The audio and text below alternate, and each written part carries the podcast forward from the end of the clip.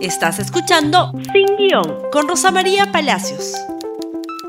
Muy buenos días y bienvenidos nuevamente a Sin Guión. Ayer la cuñada del presidente, la hija cuñada del presidente Jennifer Paredes, se entregó y vamos a hablar de eso y de otros circos. Vamos a hablar de la entrega a las autoridades de la señorita Jennifer Paredes, cuñada del presidente y criada como hija putativa del presidente de acuerdo a la misma versión del presidente, que la menciona como su hija en sus discursos. Pues bien, ayer hemos visto un circo, sí, montado desde Palacio de Gobierno, un circo misio, hay que decirlo, vamos a volver sobre él en un instante, pero al mismo tiempo la acción de la Fiscalía, que no se ha detenido. En este momento, la fiscal de la Nación ha informado se ha abierto la sexta investigación contra el presidente de la República, en este caso por los contratos entregados en el distrito de Anguía de manera presuntamente irregular a una familia de contratistas vinculada a su familia política. Los Espino y los Paredes parecen tener relaciones más que directas y esto agrava la situación del presidente de la República, dada su vinculación con los hermanos de su esposa y con su hija cuñada, que en este momento está detenida preliminarmente por 10 días. Pero ayer, recordaron ustedes que empezamos así, por favor.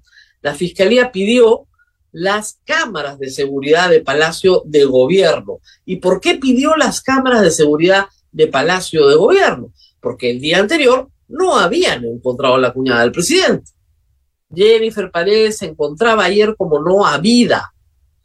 Y la Policía Nacional tenía la convicción, de acuerdo al seguimiento y al trabajo que había realizado, que la señora Jennifer Paredes se encontraba dentro del Palacio de Gobierno y que había sido ocultada por personal de Palacio de Gobierno por orden del presidente de la República. Por lo tanto, exigían las cámaras de seguridad, cosa que no se les entregó. Iban, o lo deben hacer en estos días, solicitar al juez la incautación de las cámaras de seguridad. Deben estar borrando como locos todo lo que hay en las cámaras de seguridad. Pero veamos lo que decía la policía ayer sobre Jennifer Paredes, equipo especial. Jennifer Paredes estaba adentro del palacio. Equipo especial de la Policía Nacional de Perú venía siguiendo hacía una semana Jennifer Paredes y conocía su paradero. Y lo que dejaron entrever ayer es que el gobierno la estaba encubriendo. Como hemos explicado en este programa, el encubrimiento personal es un delito. El presidente ya tiene una investigación abierta por encubrimiento personal de Bruno Pacheco y Juan Silva y su sobrino Fray Vázquez hubiera tenido que agregarse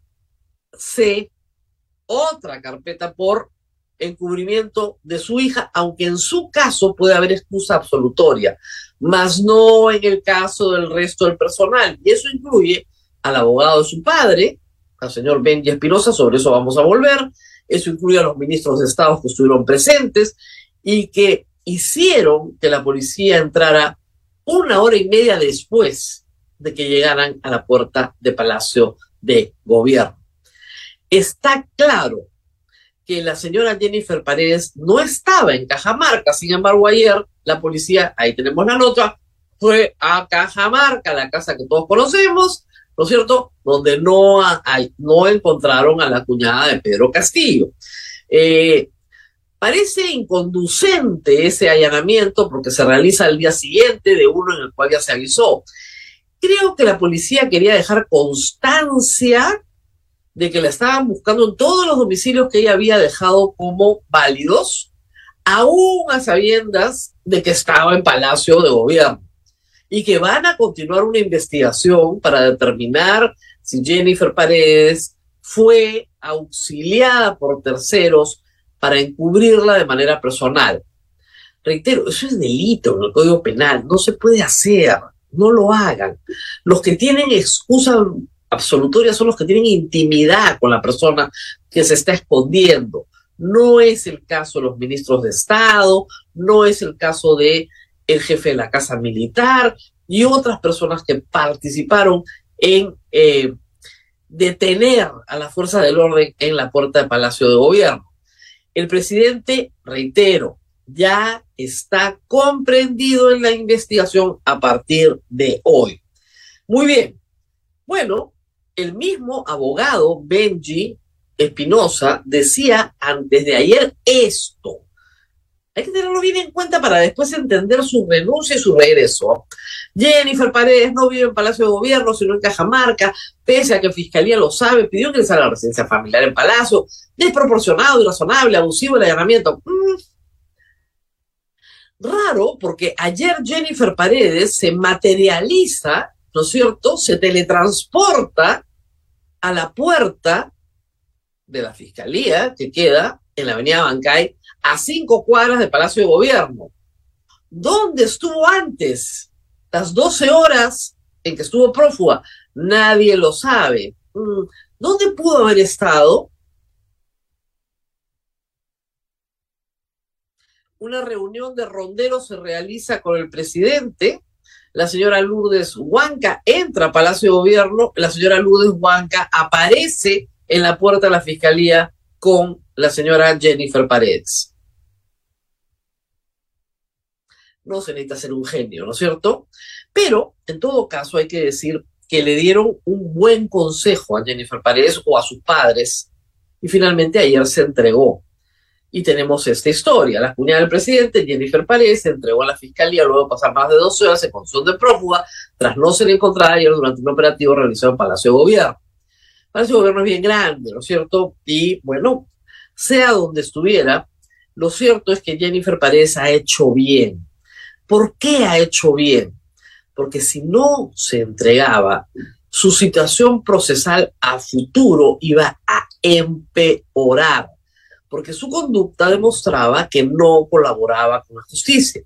Por lo tanto, su conducta era una conducta de peligro procesal, de peligro para la investigación. Al entregarse ayer, show de por medio o no show de por medio, reconoce la autoridad del juez que ha ordenado la detención preliminar. Y no va a ser evidentemente colaborador eficaz, porque tendría que ser colaborador eficaz contra su hermana y contra su padre, y eso no se le puede exigir tampoco de acuerdo al Código Procesal Penal, ella no tiene la obligación de declarar contra sus parientes directos, como no tiene obligación de declarar una esposa contra un esposo. Pero estos días pueden servir para que la Fiscalía rompa el bloque de la organización criminal. Recordemos por qué está el presidente y su familia comprendidos en este caso. Es un caso que por los montos es muy distinto del puente Tarata y las empresas chinas, el Ministerio de Transporte y Juan Silva. Es muy diferente. Estamos hablando de grandes cantidades de dinero. Acá estamos hablando de cantidades de dinero más pequeñas, pero es el mismo delito. El delito es tráfico de influencias, para empezar, luego organización criminal y posible lavado. Es decir, valiéndose de la influencia que tiene el presidente de la República sobre el aparato público, la familia Espino, Hugo y Angie, amigos personales de la familia Paredes y socios de los hermanos de la señora eh, primera dama, de los cuñados del presidente, porque ellos le ponen dinero en sus cuentas, ¿no es cierto? Obtienen un contrato sin tener experiencia en construcción civil para ese tipo de obras, adelantando trámites y en un proceso de adjudicación directa con un presupuesto especial otorgado por el Ministerio de Vivienda, por el ministro Heiner Alvarado. El alcalde de Anguía adjudica la obra de manera directa, íntimo amigo del presidente de la República que entra y sale de Palacio de Gobierno. Espino entra y sale de Palacio de Gobierno. Angie, perdón, Angie eh, es la hermana que tiene otra obra también concedida, son dos. Y luego tenemos a la hermana del presidente, perdón, a la hermana de la primera dama, que es empleada de los Espinos formalmente, el régimen de cuarta categoría, pero empleada de los Espinos. Todos ellos conforman una organización para adjudicarse una obra de manera irregular, una o más. Ustedes dirán, pero por la cuantía no es tan grave. Bueno, son 3 millones de soles, ¿ah? Más la obra de Cajatambo. Y sí, no son los 1.500 millones de soles adjudicados a empresas chinas por el señor Juan Silva. Sí, claro, es otra historia. Pero esta historia, como explicábamos ayer, se refleja también en un audio en el que participan Juan Silva y Samir Villaverde, donde explican el problema de quienes, de pequeños contratistas de provincia que han ayudado al presidente en su campaña y que quieren ser reconocidos y el presidente los quiere compensar. Eso lo dice Silva. Eso es delito. Así de claro. No estamos discutiendo acá el golpe de Estado, a los fraudistas, a Keiko Fujimori. No, estamos hablando de los hechos del presidente de la República y su familia. Hechos frente a los cuales sus abogados y él tienen que responder en términos jurídicos y políticos. Ustedes podrán decir, pero todo es circunstancial. No, ya no, no todo es circunstancial. No todo es circunstancial. Se entregó Jennifer Paredes y el presidente montó un show en la mañana, mandando una nota de prensa y diciendo que asistirían 500 ronderos. Está en la nota de prensa, 500 dirigentes de los ronderos. No habían ni 40 afuera, tal vez 20 adentro. Eso es lo que había.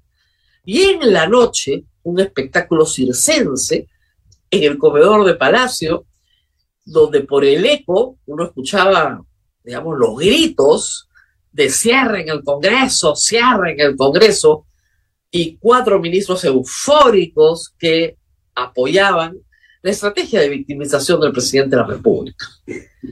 Pero antes de todo eso, el abogado del presidente lo abandona y después regresa. Pero vamos a la pausa primero y después les cuento toda esa historia. Pausa Samsung.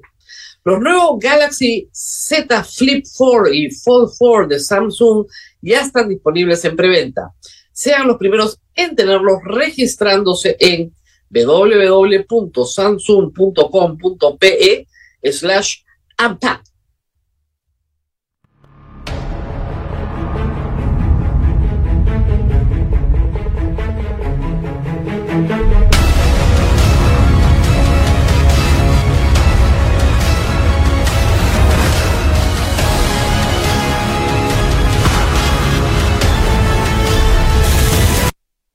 Muy bien, como les estaba contando, ayer, sorprendiendo a todos, el abogado del presidente Benji Espinosa, que el día anterior gritaba que la señora Jennifer Paredes en su Twitter decía, está en Cajamarca, está en Cajamarca, renuncia.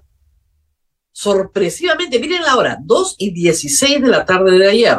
He tomado la decisión de renunciar a la defensa, o sea, él ha tomado la decisión, no la han tomado sus clientes he tomado la decisión de renunciar a la defensa del señor presidente y la primera dama. No dice que es abogado de Jennifer Paredes.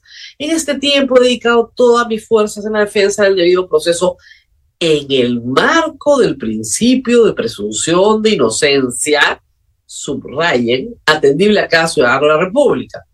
¿Qué pasó? Ese marco desapareció. Qué raro, ¿no? Siguiente tuit, por favor agradezco la confianza en mis clientes, en el tramo que significaron mis servicios profesionales. Debo reiterar, abogados no podemos ser juzgados por quienes defendemos, sino cómo defendemos. He actuado con probidad y diligencia, con pasión y vehemencia. Muy bien. ¿Por qué subraya esto de cómo defendemos? Miren, el secreto profesional es un deber y es un derecho. El señor Bendy Espinosa no puede contar nada de lo que sabe por secreto profesional con sus clientes porque cometería un delito. Está en el Código Penal, pueden buscarlo, ¿ah? los que no me crean. Pero además es un derecho. La Constitución protege el derecho al secreto profesional. Pero podemos especular un par de cosas. Tal vez el señor Bendía Espinosa, cuando llega a Palacio, él llega a Palacio a detener, ¿no es cierto?, el ingreso de la policía, porque pide leer la resolución judicial, dice que el presidente tiene que llegar, bla, bla, bla, bla, bla, discuten el acta, el abogado Eduardo Pachas publicó un tuit poco apreciado ayer, donde dice que Harvey Colchado rompió el acta de la diligencia, lo cual no es verdad, y que es el responsable del suicidio de Alan García. Esa es la defensa colegiada, digamos, del presidente de la República. Puede haber habido un problema con su colega, no lo sé. Pero lo cierto es que él decía a gritos que la señora Jennifer Paredes estaba en Cajamarca. Y ayer a las 2 y 16 renuncia y a las 5 de la tarde se entrega Jennifer Paredes lo que hace suponer que todo lo que él sabía sobre Jennifer Paredes era poco. Lo que hace suponer es que sus clientes no le dijeron la verdad. Y que cuando él la descubrió, le dijo a sus clientes, tiene que entregarse. Es lo único que le queda. Y le dijeron, no señor, no se entrega. Ah, entonces yo me voy. Y luego desaparecieron las razones de su renuncia. Eso es lo que él ha dicho. Y mandó este tuit que dice así, me reuní con el presidente y me pidió reconsiderar mi renuncia.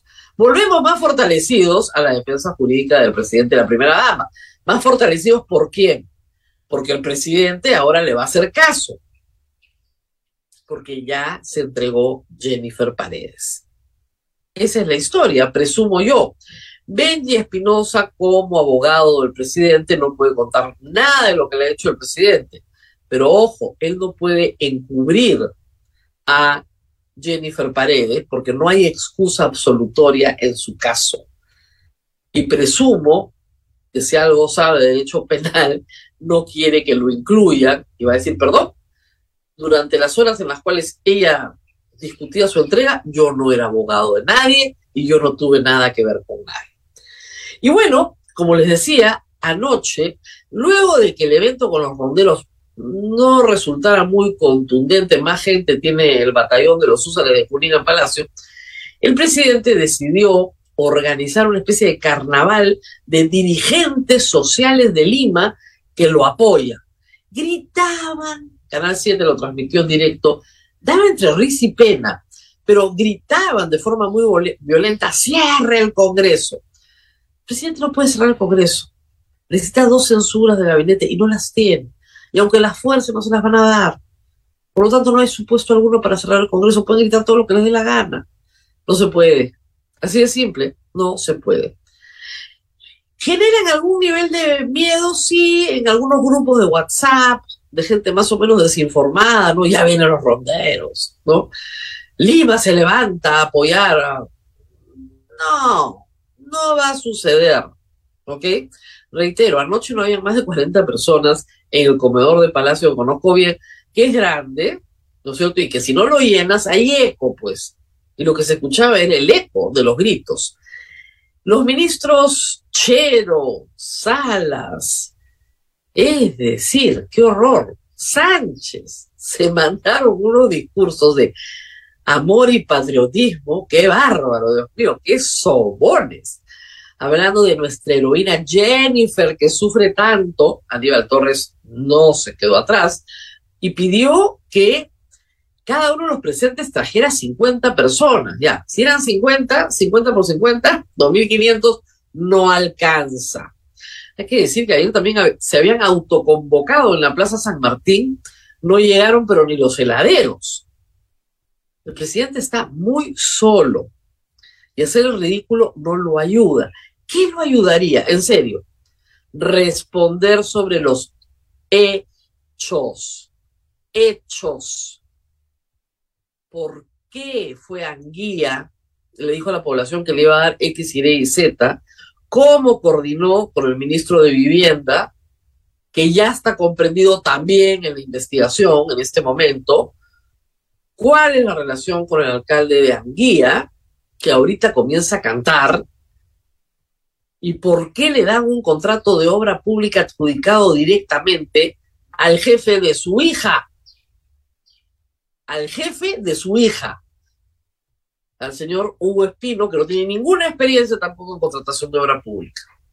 Ese es el tema. Eso es lo que hay que explicar. Pero el presidente de nuevo optó por el drama. Escuchemos, por favor, un pedacito. los golpes que nos han dado y nos van a seguir dando, vamos a demostrarlas con trabajo, con honradez, al lado del pueblo. Han golpeado a mi familia seriamente, a mis padres, a mis hermanos, a mis hijos. Y sé que el día de hoy, en este momento, Jennifer está pernoctando en el piso. Es parte de la lucha, es parte de la vida, es parte de, de la vida política en el Perú. Pero eso me fortalece porque sé que mi hija y el resto de mi familia, juntamente con nosotros y con ustedes, vamos a salir adelante. Vamos a seguir enarbolando un Perú más justo, un país con igualdades, un país con derecho. Organizó su mini meeting, pero la verdad es que no creo que la señora Jennifer Paredes esté durmiendo en el piso, como él dice. Y hubiera pensado eso antes de mandarla a ofrecer obra pública a Chadín organizando un censo, de lo cual hay imágenes, no son dichos. No son dichos que sus cuñados mototaxistas pusieran 90 mil soles en las cuentas de Hugo Espino. No son dichos. Y lo que esperamos todos los peruanos es una explicación. Dicho sea de paso, el Pleno del Congreso se está reuniendo en este momento, es jueves dos mociones, señores congresistas, que se pueden votar hoy. Una, muy sencilla, para suspender por 120 días a un congresista que ha cometido una violación. La otra, para censurar al ministro Heiner Alvarado, que ya está comprendido en una investigación criminal. Se pueden votar hoy mismo por lo menos la del violador, y en la otra, esperar dos días. Eso significaría tomar acción. Pero no les interesa tomar acción. No les interesa tomar acción. Y saben que el presidente y sus huestes pueden gritar, cierren el Congreso, cierren el Congreso. Y saben que todo el país los detesta más que al presidente, pero no van a tomar acción. Ojalá me equivoquen. Ojalá sí la tomen, por Dios. Y se enteren de lo que está pasando en el Perú. Muy bien, el abogado se fue y regresó. Nosotros sí nos tenemos que ir, pero regresamos el día de mañana. Muy bien, compartan este programa en Facebook, en Twitter, en Instagram, en YouTube y nos vemos nuevamente el día de mañana. Hasta pronto. Gracias por escuchar Sin Guión con Rosa María Palacios. Suscríbete para que disfrutes más contenidos.